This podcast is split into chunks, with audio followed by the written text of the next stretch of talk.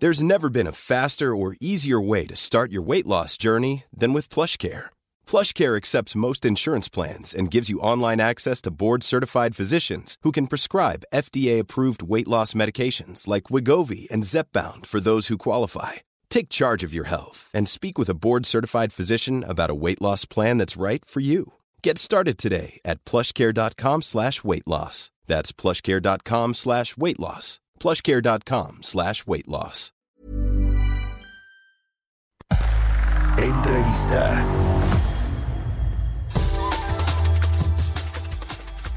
Fitch Ratings pronosticó que los ingresos para las minoristas latinoamericanas, eh, las cadenas departamentales en lo particular, comenzarán a recuperarse hasta el primer semestre del próximo año, luego de verse dramáticamente afectadas en este 2020 por las interrupciones comerciales, eh, las medidas que se tomaron para contener la pandemia del coronavirus, que bueno, en México pues eso no ha sucedido. Para hablar de este tema, saludo con mucho gusto en la línea telefónica a María Pía Medrano. Ella es directora de corporativos de América Latina para Fitch Ratings. María, muchas gracias por tomar la llamada. ¿Cómo está? Muy bien, muchas gracias. A ver, eh, platícanos por favor este análisis eh, que hacen allí en Fitch Ratings con respecto a los retailers. Más bien eh, se, se refieren a las tiendas departamentales, ¿correcto? En realidad, Fitch lo que hemos hecho es separar el comercio minorista en dos subdivisiones, que es el comercio de bienes no esenciales, como son las departamentales y tiendas especializadas, y el comercio de bienes esenciales, que vienen a ser básicamente el comercio de, comida, como en el caso de los supermercados, por ejemplo.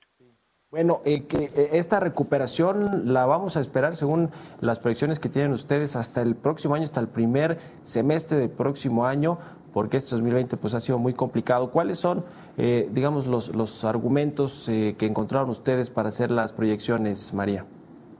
Eh, lo que nosotros estamos esperando es que empiece una recuperación, sí, a, a partir del primer semestre del año que viene para lo que es el comercio minorista de bienes no esenciales. Eh, sin embargo, creemos que una recuperación a niveles de ingresos y rentabilidad presentados en el 2019 todavía lo estaríamos viendo para el 2022-2023 eh, para ese tipo de, comercio. Eh, en lo que resta del año, yo creo que la clave va a ser un poco cómo se comporta el consumo en, este en este periodo de, de fiestas, ¿no? Un poco saber cómo fue eh, los resultados del buen fin y también cómo se comporta el consumo en, la época navideña. Entonces, un poco eso también nos va a dar algo más de claridad sobre cómo se vendría la recuperación en el, en el 2021. En términos de su perfil financiero, ¿cómo están estos corporativos, las empresas de eh, los retailers, como nos dices, no de productos no esenciales como las departamentales y las especializadas. ¿Qué nos puedes decir de México, de las latinoamericanas de México? Creo que eh, una de las más importantes es el grupo Electra, eh, que me parece que tiene una perspectiva negativa en términos de su calificación de deuda. Cuéntanos el, cómo están actualmente financieramente las empresas. Eh, las empresas de bienes no esenciales sí tuvieron una afectación importante en, este año, como bien lo saben. O sea, el tema de los lockdowns o las restricciones a la movilidad de los diferentes gobiernos de la región, lo que hizo fue que los ingresos se impactaran de forma importante. Eh, entre el portafolio de compañías que nosotros calificamos, eh, no, la verdad es que no nos preocupa mucho las compañías que tenemos en este momento calificadas de bienes no esenciales porque ya venían con unos niveles de liquidez importantes desde antes y, y, la, y la capacidad de generación de flujos de caja, la verdad es que estaba bastante sólida. Entonces, como que tenían algo de espacio para que para soportar algún tipo de crisis y, eso un poco nos ha hecho eh, sentirnos tranquilos por ese lado.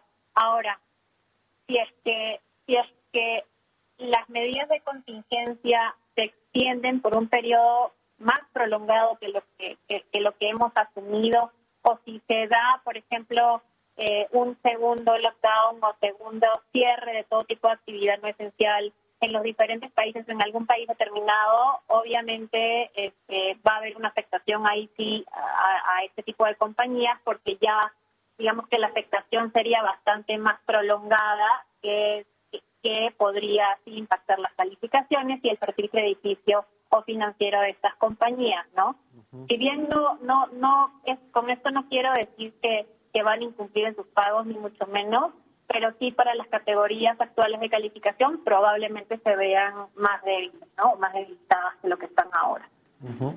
Buena parte del consumo que se hace en estas eh, tiendas, en estos retailers, es a través del crédito y hay algunas de estas empresas que tienen sus propias financieras para otorgar eh, créditos a los, a los consumidores. Eh, ese tema, ¿cómo, ¿cómo se ha visto? ¿Cuánto ha impactado el, riesgo que están tomando o no las empresas para prestarle a los consumidores y fomentar el consumo a través del, del crédito?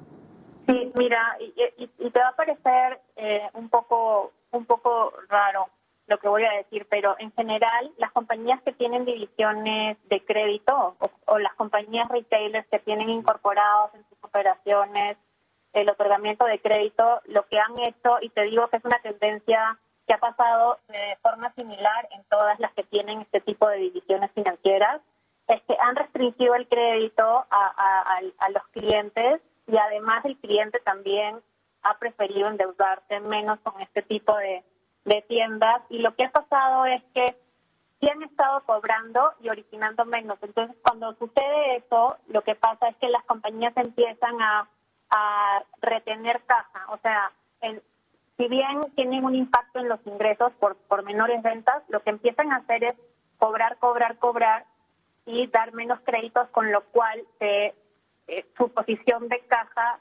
se, fortalece. ¿Por qué? Porque no están prestando. Entonces, o están prestando menos. Entonces, lo que pasa eh, en este caso es que su posición de liquidez se hace más fuerte a pesar de que su rentabilidad y sus niveles de ingresos eh, sí se han visto mermados, ¿no? Eh, finalmente, María Pía Medrano, directora de corporativos para América Latina de Fitch Ratings. Eh, ustedes hacen este estudio, obviamente, para toda la región. Quiero preguntarte, México, ¿cuál es la perspectiva que tiene y el comportamiento, digamos, la afectación que han tenido sus corporativos de este sector por la crisis del COVID-19 en comparación con otros países importantes como Brasil, Chile, Argentina, Colombia, países importantes de la región? Mira, eh, México comparado, por ejemplo, con Perú, con Chile, eh, ha tenido mejores resultados, o mejor dicho, las compañías de retail han tenido mejores resultados que sus pares en estos otros países. ¿Por qué? Porque en esos países, yo no sé si recuerdas, pero a finales del año pasado tuvo, tuvieron un, bueno, por lo menos Chile tuvo un problema social eh, que hizo que el consumo en general se vea dramáticamente afectado por los cierres que, tuvieron algunas tiendas dado dadas las protestas sociales que hubo en este país. Eh, entonces ya venía de un cuarto las empresas en Chile venían de un cuarto trimestre eh, debilitado. en el caso de Perú, lo, lo, que ha pasado es que también se han visto sus resultados afectados porque las restricciones por, por, las, por las medidas de contingencia para frenar la pandemia han sido bastante rigurosas, son muy estrictas.